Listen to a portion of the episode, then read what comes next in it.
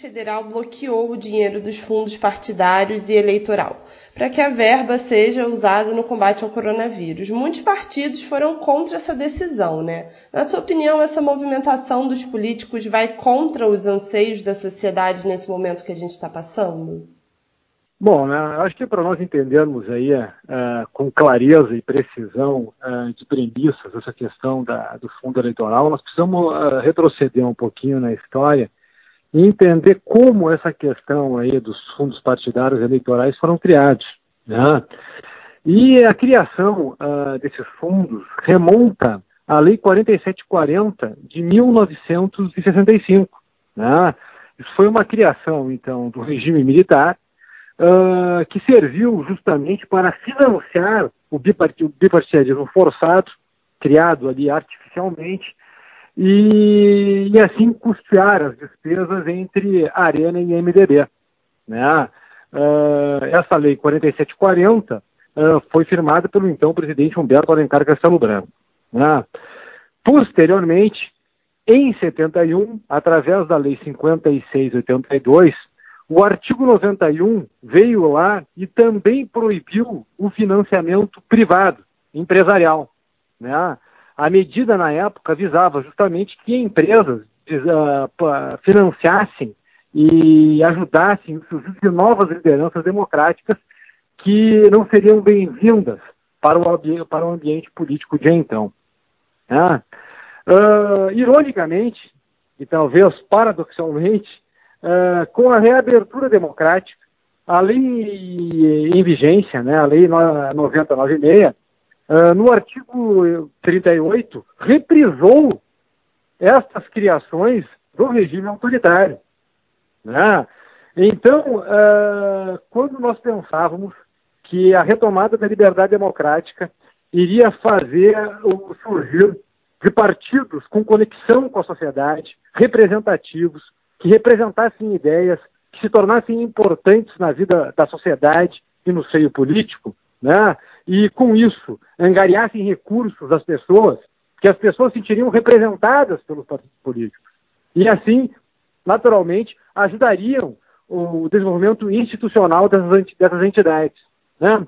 Então, quando a gente pensava que todo esse regime, que todo esse sistema artificial de financiamento partidário seria justamente uh, colocado uh, de lado, a gente viu que a democracia segue mantendo criações do regime autoritário.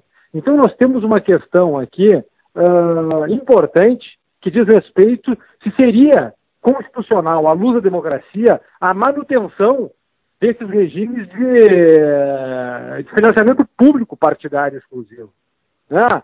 Porque, uh, é uma incongruência. Os partidos são entidades de personalidade privada.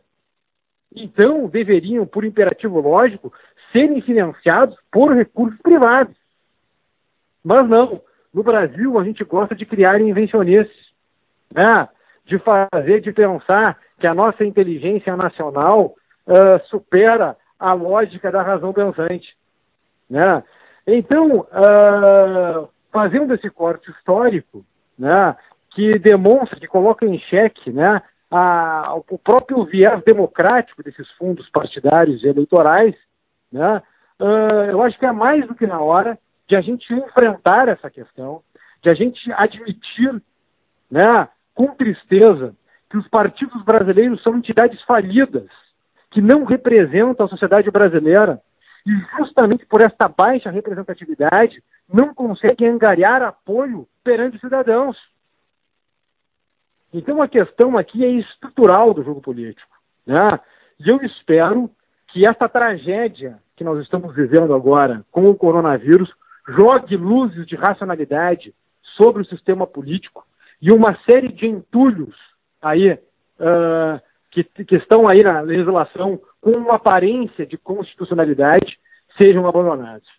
É, você falou sobre a parte histórica, né? Para que os nossos leitores possam entender é, o que é de fato o fundo eleitoral e o partidário. Qual é a soma do valor desses fundos atualmente? Veja, isso aí é, é, varia, não tem um critério definido. Hoje está ao redor aí de 2, 3 bi, né? Já teve uma época que os, que os partidos aí já faz, acho que em 2018, ali na, nas vésperas das eleições presidenciais, queriam 6 bilhões, né? Então, isso vai sendo definido de acordo com a, com a lei orçamentária através dos debates políticos no Congresso Nacional. Tá? Então, não existe um critério definido, né? mas aqui também nós temos que lembrar uma, um, um, artigo constitucional muito importante, que diz o seguinte, que é o artigo 14, né? que fala sobre o, a, a soberania popular, né? que ela fala lá no artigo 14. A soberania popular será exercida pelo sufrágio universal, pelo voto direto e secreto, com valor igual para todos. Repito, com valor igual para todos. A partir do momento que nós temos fundos uh, públicos que são distribuídos por critérios transparentes, pouco transparentes, beneficiando geralmente os caciques partidários, não há igualdade eleitoral. Alguns são beneficiados, alguns são flagrantemente beneficiados, né? E mais do que beneficiados, isso começa a cavar valas de dominação sobre o sistema partidário. Porque o deputado federal que recebe vai ter um deputado estadual. E esse deputado estadual vai ter vereadores. Então, isto acaba sendo uma forma de perpetuação do sistema político, né? que impede a necessária renovação dos quadros partidários, que impede o surgir de novas lideranças políticas e faz com que o Brasil fique aí, de certa maneira, atravancado perante uma classe política completamente desconectada com os anseios da sociedade brasileira. Então, esse sistema todo de financiamento partidário é uma das razões do porquê a nossa classe política se mantém no poder e o cidadão olha para essa classe política e não entende o que está acontecendo. A Advocacia Geral da União informou que vai recorrer dessa decisão, pois, no entendimento, ela deveria ser alterada no Congresso. Na sua visão, é possível que essa decisão seja tomada na Justiça ou realmente ela deve passar pelo Legislativo? Veja, a tua pergunta é muito boa e possibilita também analisar essa questão do, do, sistema judicial. Né? É lógico que a gente tem que ter uma, uma questão, uma, vamos dizer assim, o sistema judicial ele, é, ele tem uma organicidade, deve ser estruturado. Né? Uh, então, esse tipo de demanda deve ser, sim, concentrada no Supremo. Né? Nós não podemos deixar que cada juízo federal que se julgue competente comece, de certa maneira, a emitir uh, decisões díspares, né? decisões difusas, que, ao invés de estimular a unidade do ordenamento jurídico, acabam justamente por uh, estabelecer uma perigosa insegurança jurídica. Mas vejam, vamos lembrar aqui uma questão. Né? Uh, a questão do financiamento privado, né, uh, empresarial, uh, está proibida no Brasil. Não por regra jurídica imperativa, mas por decisão do Supremo de 2015, né, através da DIN 4650. Né? Vamos lembrar ali que o Brasil estava no meio do processo do furacão do mensalão. E aquilo ali demonstrou para a nação brasileira que havia uma relação perversa entre o capital e uh, as forças políticos partidárias. Né? Existia ali uma promiscuidade em que se financiavam e financiavam-se políticos para obter favores lá na frente. Né? Ao invés de a gente estabelecer uh, um sistema partidário de prestação de contas mais rígido, efetivo e sério, né, estabeleceu-se o que? Não, não, não, não. Vamos proibir, então, as empresas uh, de contribuir eleitoralmente. Por decisão do Supremo. E no, e no ponto, uh, a questão antes de jurídica era política. O Congresso Nacional deveria deliberar sobre isso. Então, uh, essa questão aqui uh, coloca justamente esta dicotomia. Existem questões que pertencem à competência exclusiva do Congresso Nacional, porque são políticas por sua natureza. E somente posteriormente, se acarretarem algum tipo de lesão subsequente à Constituição Federal ou algum tipo de normatividade uh, jurídica ordinária, poderá sim o Poder Judiciário, através de seus canais competentes, invadir essa competência. Mas não antes. O fato é que o Brasil está muito bagunçado. As instituições estão se degladiando. né, aquela questão uh, da regra constitucional da harmonia dos poderes é uma ideia abstrata. A realidade está, está mostrando aí que os poderes não conseguem mais se entender, que falta capacidade de diálogo, que falta capacidade de entendimento. E isso faz com que a institucionalidade republicana desça, desça a patamares muito baixos e perigosos, né? colocando em risco uma série de conquistas civilizatórias da democracia. Então, está chegando o momento das pessoas que têm consciência da gravidade da situação começarem a dizer: peraí, vamos começar a organizar, vamos começar a conversar, vamos começar a nos entender e vamos começar a construir soluções que venham, de certa maneira, a facilitar o andamento da institucionalidade brasileira e não a complicá-la.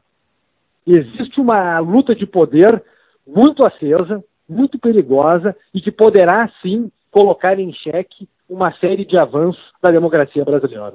No caso dessa decisão passar pelo legislativo, você acha que ela tem chance de ser aprovada?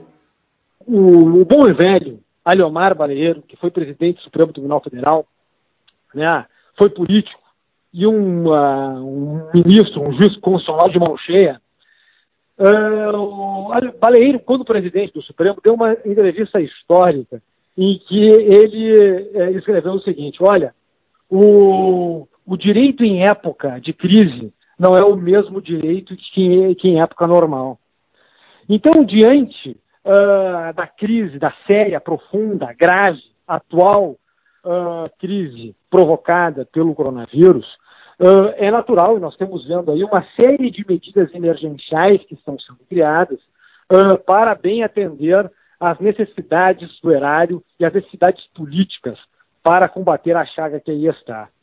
Então, sim, é possível que haja um arranjo político que direcione uh, este fundo bilionário para questões humanitárias, sanitárias de saúde pública. Agora, temos eleições municipais aí.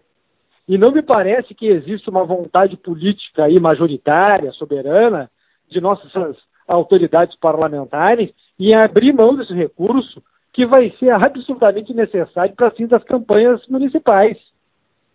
Então a, a, questão vai ser o seguinte: o que, que vai privilegiar? O que, que, que nós vamos privilegiar? O interesse público da nação, da sociedade brasileira, ou o interesse de caixa dos políticos e das instituições partidárias? Esta é a discussão que está em xeque. E eu torço, como cidadão, que nós valorizemos o bem da vida, a proteção do cidadão. Porque em, uh, se o cidadão não vai estar protegido, a própria atividade política vai estar prejudicada. Então eu espero que haja racionalidade, que haja bom senso, né, em que as pessoas do poder tenham sensibilidade de fazer as melhores escolhas constitucionais.